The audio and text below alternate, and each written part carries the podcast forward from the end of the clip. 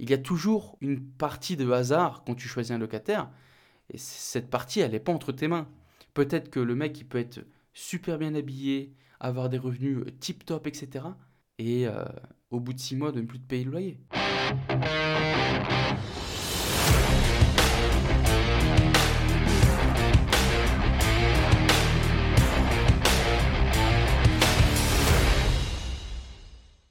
Bonjour et bienvenue tout le monde, bienvenue dans ce tout nouvel épisode du podcast Graines d'investisseurs.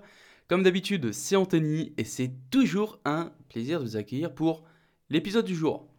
Bon les amis, j'espère que vous avez la forme, que vous avez la pêche. Euh, moi je suis... Tu sais quoi, ça je me suis mis en, mode Noël. j'ai pris un petit peu d'avance. Euh, J'avais pas vu la date, mais euh, j'ai déjà posé mon sapin. Ah, j'aime bien, tu vois, les, le, autour du feu, petit film de Noël, petit plaid. C'est, c'est la bonne ambiance, tu vois, quand même. Ambiance chaleureuse, etc. Les petits cadeaux du sapin. Bon, on est pas mal. Mais aujourd'hui, on va parler de quelque chose de plus terre à terre que l'esprit, le, le fameux esprit de Noël.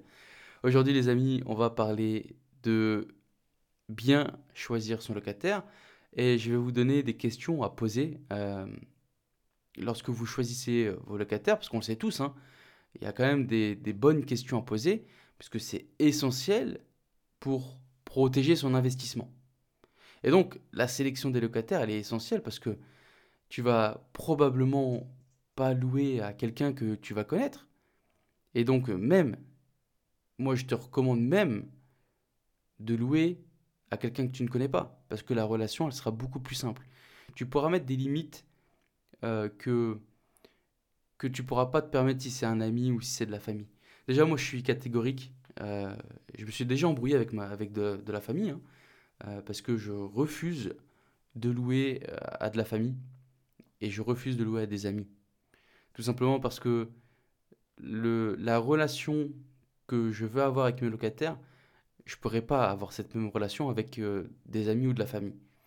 Et je pourrais pas être aussi dur, tu vois, que, que tu vois, si c'est des amis, euh, c'est compliqué, et encore pire si c'est de la famille, tu vois.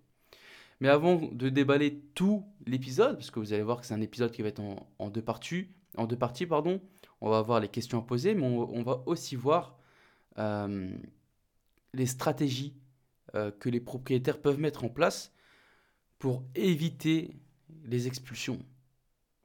Parce qu'on sait tous, les expulsions en France, c'est, c'est un calvaire, ça aussi. C'est, euh, franchement, c'est, c'est même. Euh, on est en 2022, je me demande comment ça se fait que ça n'a toujours pas été voté, tu vois. Et. Enfin, bref, on va pas faire de politique. Mais avant d'entamer cet épisode, prenez deux minutes de votre temps pour aller mettre une note 5 étoiles sur Apple Podcast, sur Spotify, le petit commentaire qui va bien. Sur Spotify, je suis pas sûr que vous puissiez mettre un commentaire. Et je vous pardonne, les amis, c'est pas grave. Ceux qui m'écoutent sur Spotify, pas de problème. Par contre, ceux qui m'écoutent sur Apple Podcast, vous êtes beaucoup parce que j'ai, j'ai les. Euh, tu vois, ce qui est magique avec la technologie, c'est que je peux traquer qui écoute ce podcast. je sais qu'on tourne aux alentours de 25-34 ans. On est une majorité d'hommes. Euh, que vous écoutez majoritairement sur Apple Podcast. Après, c'est Spotify, après, c'est Deezer. Et il n'y a pas beaucoup de notes. Il n'y a pas beaucoup de commentaires, les amis. Donc n'hésitez pas, prenez deux minutes, ça vous, vraiment ça vous coûte rien en plus de ça. C'est ça le, truc, c'est que ça ne vous coûte absolument rien et moi ça me donne la pêche, ça me, ça me motive. Euh, c'est pareil pour vos retours. Merci beaucoup les amis. Merci, franchement ça me touche. À chaque fois, euh, vous êtes de plus en plus de nouveaux auditeurs à, me contacter. Et ça, ça me touche. Ça me fait plaisir. Donc, euh, un gros big up à vous, les amis. Euh, c'est pour vous que je fais ça. Hein.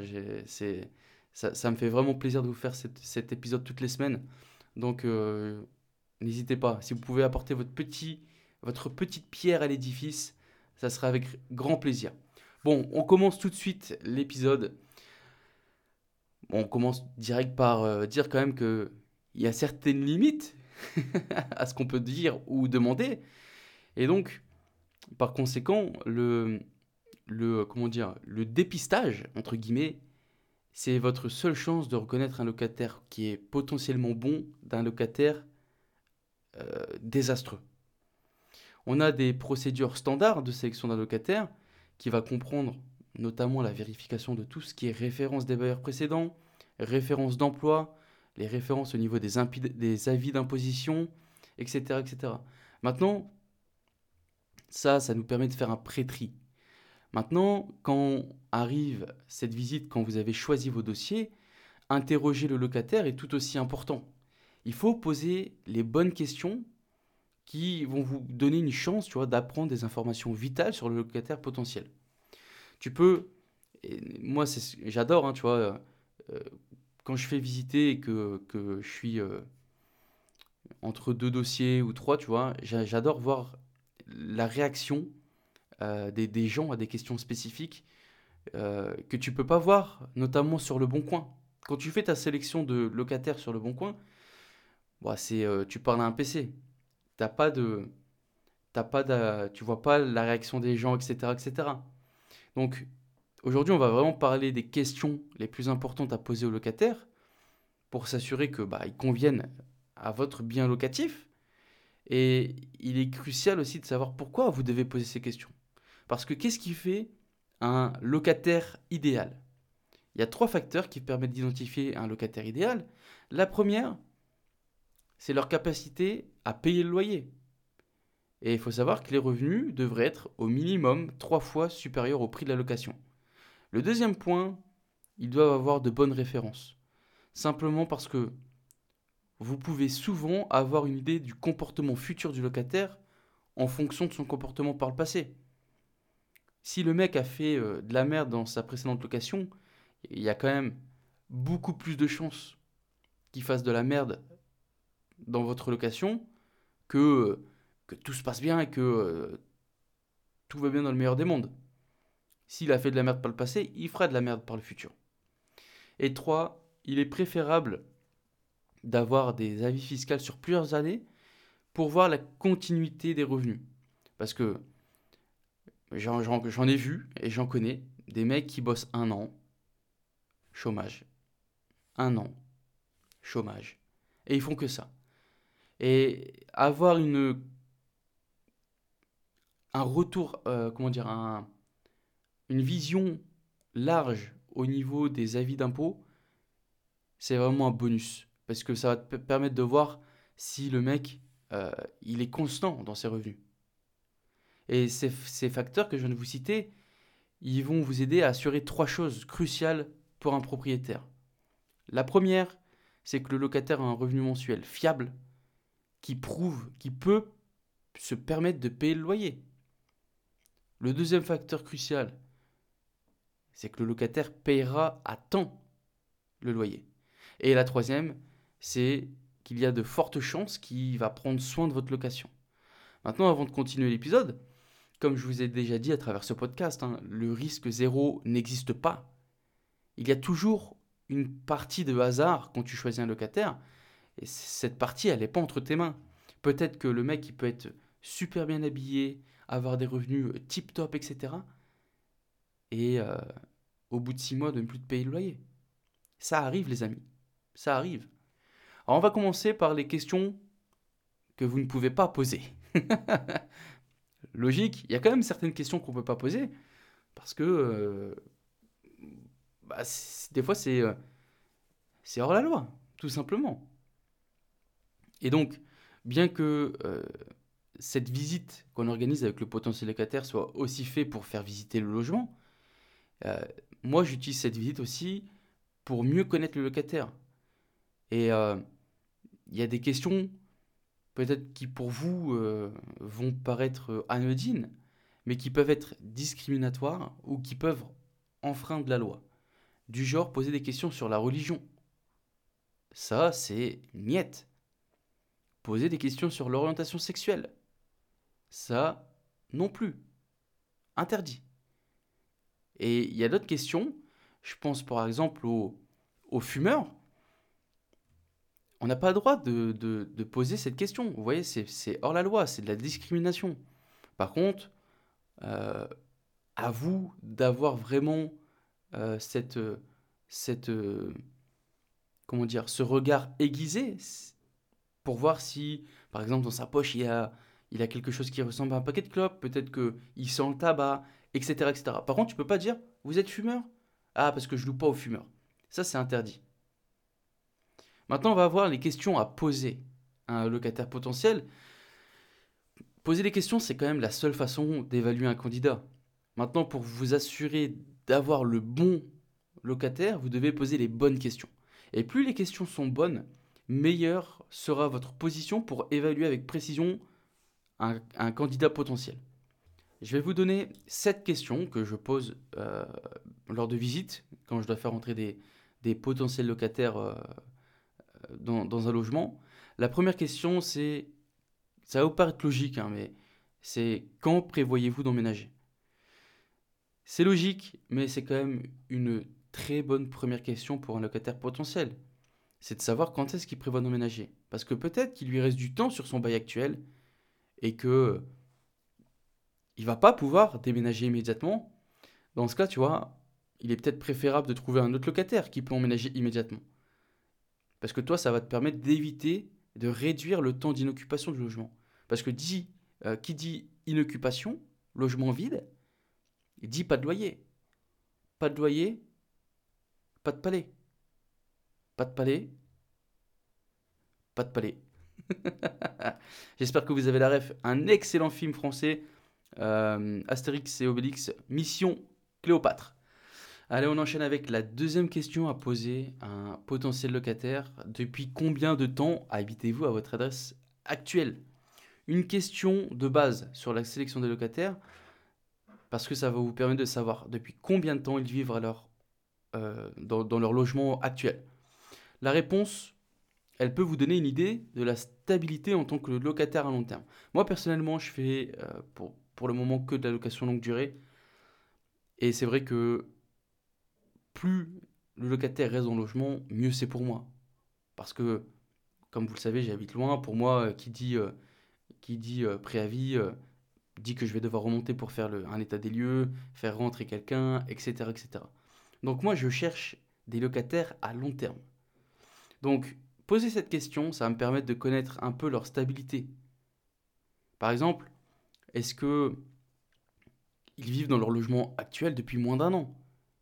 Dans ce cas-là, tu vois, il y a quand même euh, un an, c'est pas beaucoup. Et on va poser d'autres questions pour savoir pourquoi ça fait seulement un an. Peut-être que c'est dû à un déménagement avec le travail ou euh, une autre raison légitime, comme par exemple, ils étaient dans un T2, ils cherchent un T3 parce que euh, ils vont avoir un enfant. Dans ce cas-là, effectivement, tout s'explique. Mais un locataire qui est constamment en déplacement comme ça, ça peut être aussi le signe d'un locataire problématique. Et moins il est stable, plus il y a un risque qu'il reste pas très longtemps, tu vois. Et t'as pas envie de faire un, turnover tous les 6-7 mois, allez, peut-être un an, c'est chiant. C'est chiant, ça fait remplir des papiers, etc., etc. Pour le peu qu'il ait besoin d'aide, etc., de faire remplir encore d'autres papiers, ben c'est chiant. Donc moi, c'est vrai que je privilégie des locataires qui vont être là sur une plus longue période. Une autre question que j'aime bien poser, c'est pourquoi déménagez-vous? Parce que déménager, ça a quand même un certain coût.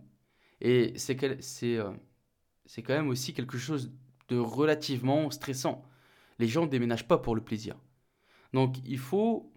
Euh, ça vaut donc la peine, tu vois, de demander à un locataire potentiel pourquoi il déménage?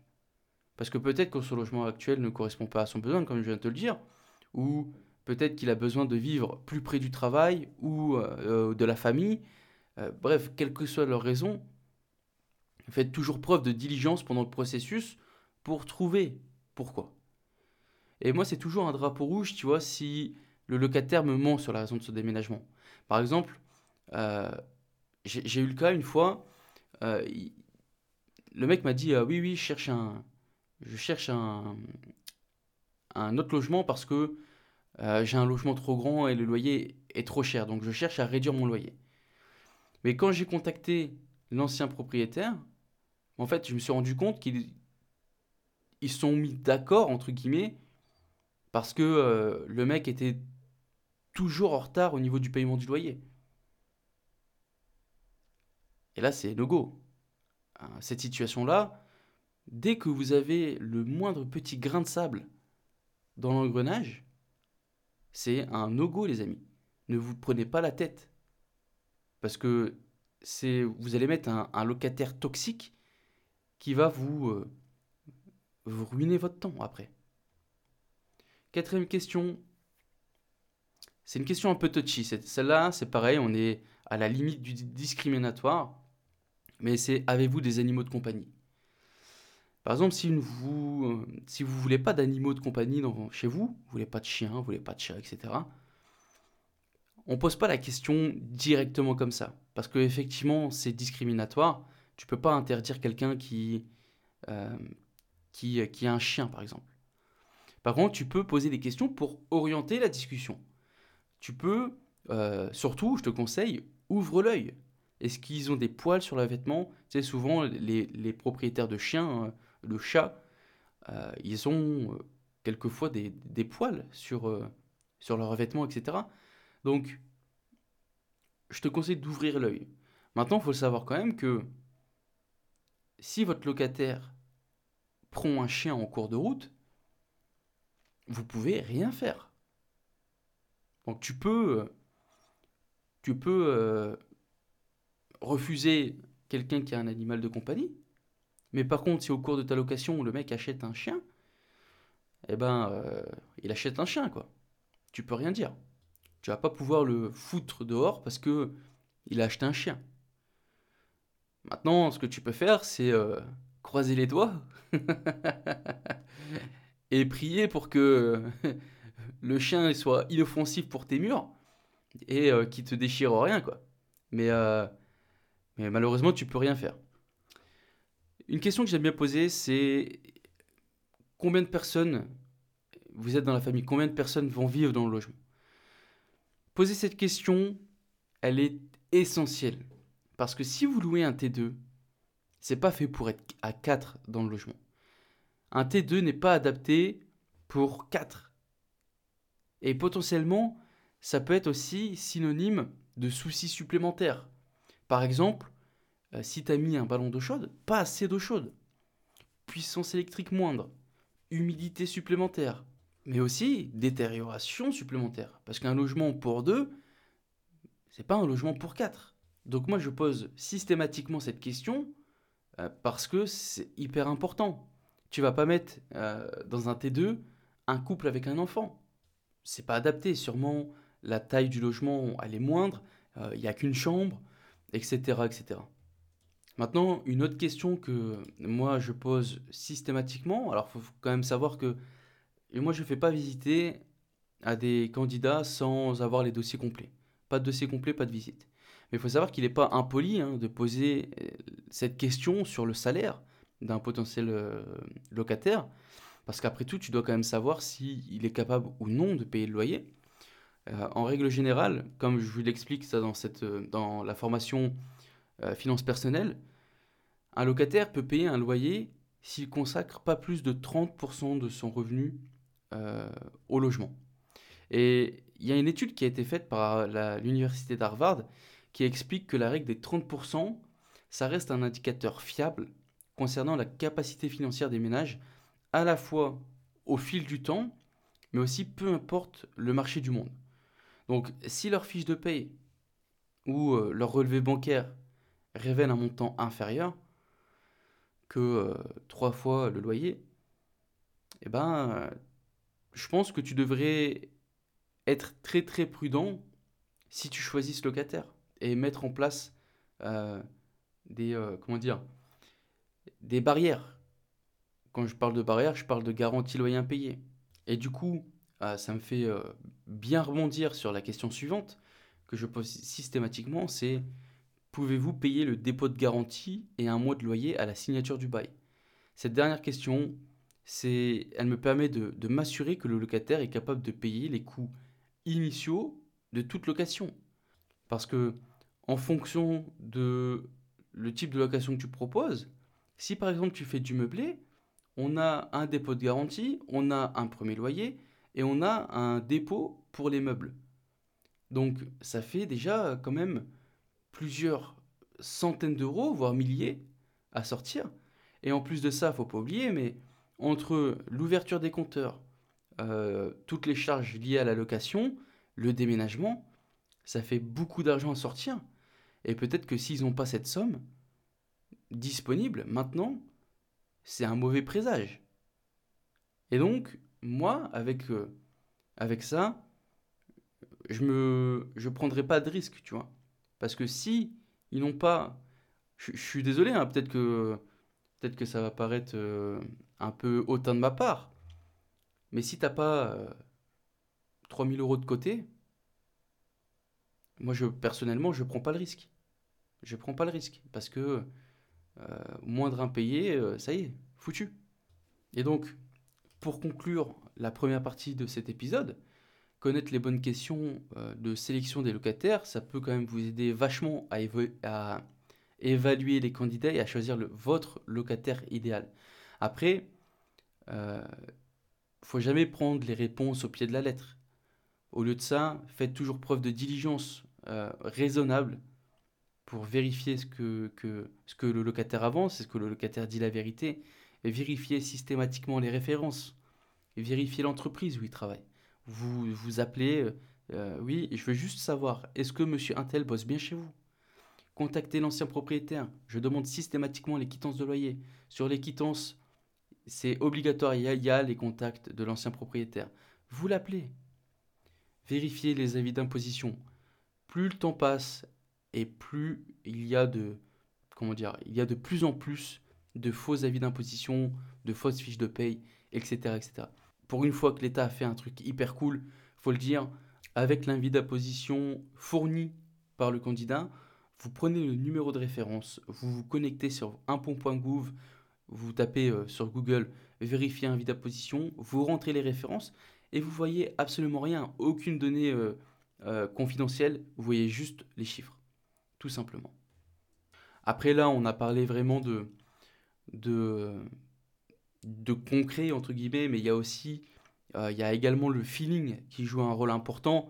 Si le dossier est bon mais que le feeling ne passe pas, moi personnellement, je, joue, je, ne loue pas à cette personne si le feeling ne passe pas. C'est peut-être une erreur de ma part, hein, mais pour le moment, en tout cas, ça m'a jamais porté préjudice.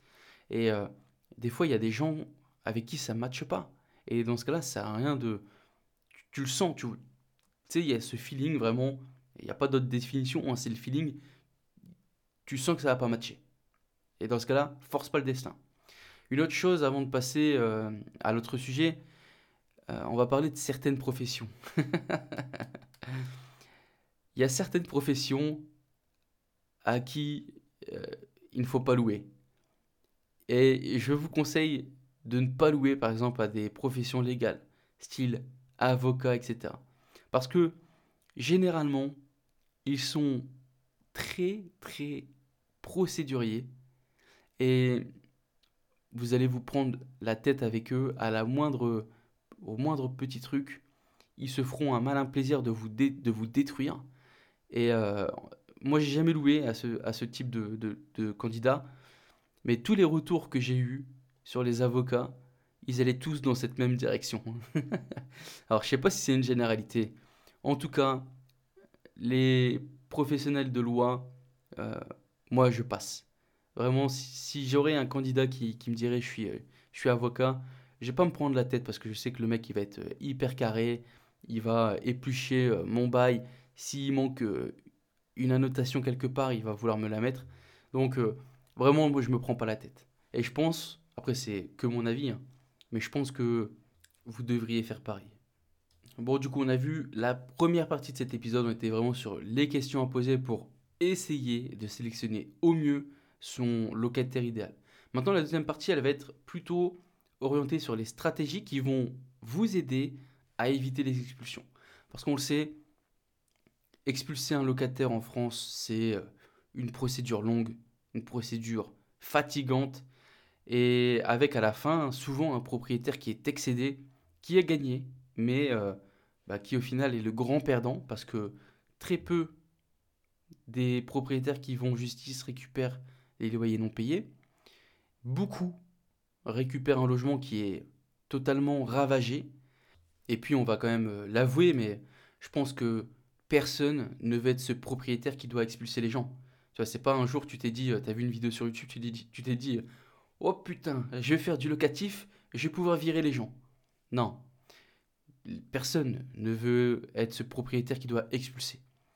Donc, en plus, il faut savoir que l'envoi d'un avis d'huissier, un commandement de payer, etc., etc., ça compte, ça, ça coûte, hein, euh, mis bout à bout, ça commence à faire des certaines sommes, et euh, surtout pour, euh, pour le résultat, parce qu'il n'y a aucune garantie que vous récupériez à coup sûr vos loyers. Donc, avant de vous engager sur la voie du tribunal, il est quand même bon de considérer euh, les dépenses que tu vas pouvoir, que tu vas devoir plutôt engager, parce que les frais de justice, euh, je pense que ça sera quand même le cadet de vos, soucis. Mais euh, vous, derrière, vous avez toujours un prêt à payer. Un loyer peu, voire pas du tout payé. Des coûts d'entretien, des impôts, des dommages potentiels, etc. etc. Maintenant, on va pas, combien, à votre avis, combien dure habituellement une expulsion? Je ne sais pas si vous avez un ordre d'idée, mais malheureusement, en France, le processus d'expulsion peut prendre de manière très rapide 6 mois à plus de 2 ans, en fonction de la période de l'année, hein, de l'avancée du dossier, et en supposant qu'il n'y ait pas de retard, qu'il n'y ait pas de, pièces qui viennent complexifier la procédure. Parce que sachez quand même que tout problème dans la procédure, on peut retarder l'expulsion jusqu'à 3 ans. Mais le challenge, il ne s'arrête pas là. Parce que après la décision de justice, le locataire dispose généralement de deux mois pour quitter les lieux. Et si elle ne part pas, si le locataire ne part pas, vous devrez attendre l'action des forces de l'ordre pour évacuer. Enfin, pour euh, faire évacuer la personne. Tout cela en dehors de la trêve hivernale, bien sûr. Parce que vous le savez, trêve hivernale interdit de, mettre les gens dehors. Pour rappel, trêve hivernale, c'est quoi avec le Covid? J'ai un peu oublié, mais il me semble que c'est de novembre ou octobre, vraiment je ne sais plus, euh, novembre à mars. Et donc, pendant cette trêve hivernale, euh, eh ben c'est foutu pour toi. Mais bon, parce que je suis gentil, je vais vous donner 5 stratégies pour éviter d'en arriver là avec votre locataire. L'objectif, vraiment, les amis, il hein, faut, être clair. Il hein. faut éviter d'aller en procédure. Parce que dans tous les cas, vous êtes perdant. Que vous récupérez votre logement ou pas, vous êtes perdant. La première stratégie pour éviter d'en arriver là, ça serait d'établir des règles claires dans le bail.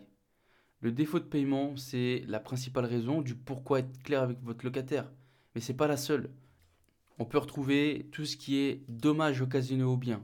On peut retrouver euh, les, la jouissance paisible du bien. Et tout ça, sont quelques-uns des principaux problèmes que les propriétaires ont avec des locataires. Donc vous devriez toujours être franc et ferme sur vos règles en termes de location. Euh, il faut. On est. Euh, comment dire On est bailleur. On n'est pas ami. Moi, tous mes locataires, c'est vouvoiement, euh, qu'ils aient 40 ans, 18 ans, c'est vouvoiement. Monsieur un tel, monsieur un tel. Voilà, bonjour monsieur Touchard. Il n'y a pas de tu. Non, il faut vraiment mettre cette limite. Parce que si tu mets pas cette limite, ton locataire il va se permettre des choses petit à petit et après il sera trop tard pour revenir en arrière. C'est pas quand, quand le mec a, dépassé les bornes que tu vas dire hop hop hop, euh, déjà tu vas me vous voyez. Non, ce sera beaucoup trop tard. Donc, incluez ces règles dans le contrat de location, examinez-les avec les locataires lors de la signature du contrat, soyez clair avec eux, précisez ce qui constitue des dommages matériels, euh, s'ils sont responsables des, réparations, des coûts de réparation, etc., etc. Et moi, je vous conseille de fournir un petit livret qui... C'est euh, c'est super sympa, c'est pareil, ça c'est l'État qui l'a fait, il me semble, ou un organisme euh, étatique. Euh, c'est un petit livret qui t'explique qui répare quoi. Et moi, je le glisse toujours avec le bail. Comme ça, on va, par exemple, si la chasse d'eau est cassée, on va pas me saouler, quoi. Et en plus de ça, ça vous fait gagner un temps euh, phénoménal parce que ça responsabilise aussi vos locataires. La deuxième stratégie, c'est d'encourager la communication sur les problèmes financiers. Personnellement, moi, je suis plus disposé à travailler avec un locataire qui va être franc par rapport à ses difficultés financières. C'est-à-dire que moi, j'essaie d'installer vraiment ce climat de confiance, ce climat de communication, et je veux être informé, tu vois. Je veux pas être pris sur le fait accompli de me dire, euh, euh je peux pas payer, je vous payerai plus tard. Non, moi, j'ai vraiment mis en place cette, euh, cette communication euh, sur le fait de me prévenir à l'avance, etc., pour qu'on puisse trouver des solutions diverses hein, pour les aider. Mais voilà, pour que le locataire soit en confiance pour vous en parler, c'est à vous de promouvoir une bonne communication ouverte pour qu'il puisse vous en parler. Maintenant, bien sûr, je ne vous dis pas de, d'être un propriétaire qui va accepter les retards de paiement, etc. On, traite de, manière cohérente les, différents cas. Maintenant, vraiment, moi, je vous encourage à encourager justement les locataires, vos locataires, à vous informer dès qu'ils commencent à avoir des difficultés financières. Par exemple, vous pouvez euh, euh, les encourager à vous informer, par exemple, si leur situation de travail change. Parce que voilà, ça devrait quand même les aider à se sentir à l'aise de vous parler d'un problème qui peut être embarrassant. Vous voyez, je ne sais pas si vous vous, euh, vous souvenez de, je sais pas, il y a peut-être 5 ou 6 podcasts, et je vous ai parlé qu'un de mes locataires arrivait à la retraite et il a eu une baisse, une baisse conséquente de revenus et euh, voilà, on a trouvé une solution. Je lui ai baissé son loyer, le temps qu'il arrive à se euh, retourner et à trouver euh, quelque chose d'autre, peut-être moins cher, etc. Troisième stratégie à mettre en place, ça va être de négocier avant un loyer impayé. Mais maintenant, pour avoir cette, cette capacité à négocier avant un loyer impayé, il va falloir installer, cette euh, communication. Il y a certains locataires qui peuvent éprouver des difficultés financières qui sont seulement temporaires. On peut avoir par exemple des... des euh, on peut trouver des moyens de résoudre le problème sans la menace d'expulsion.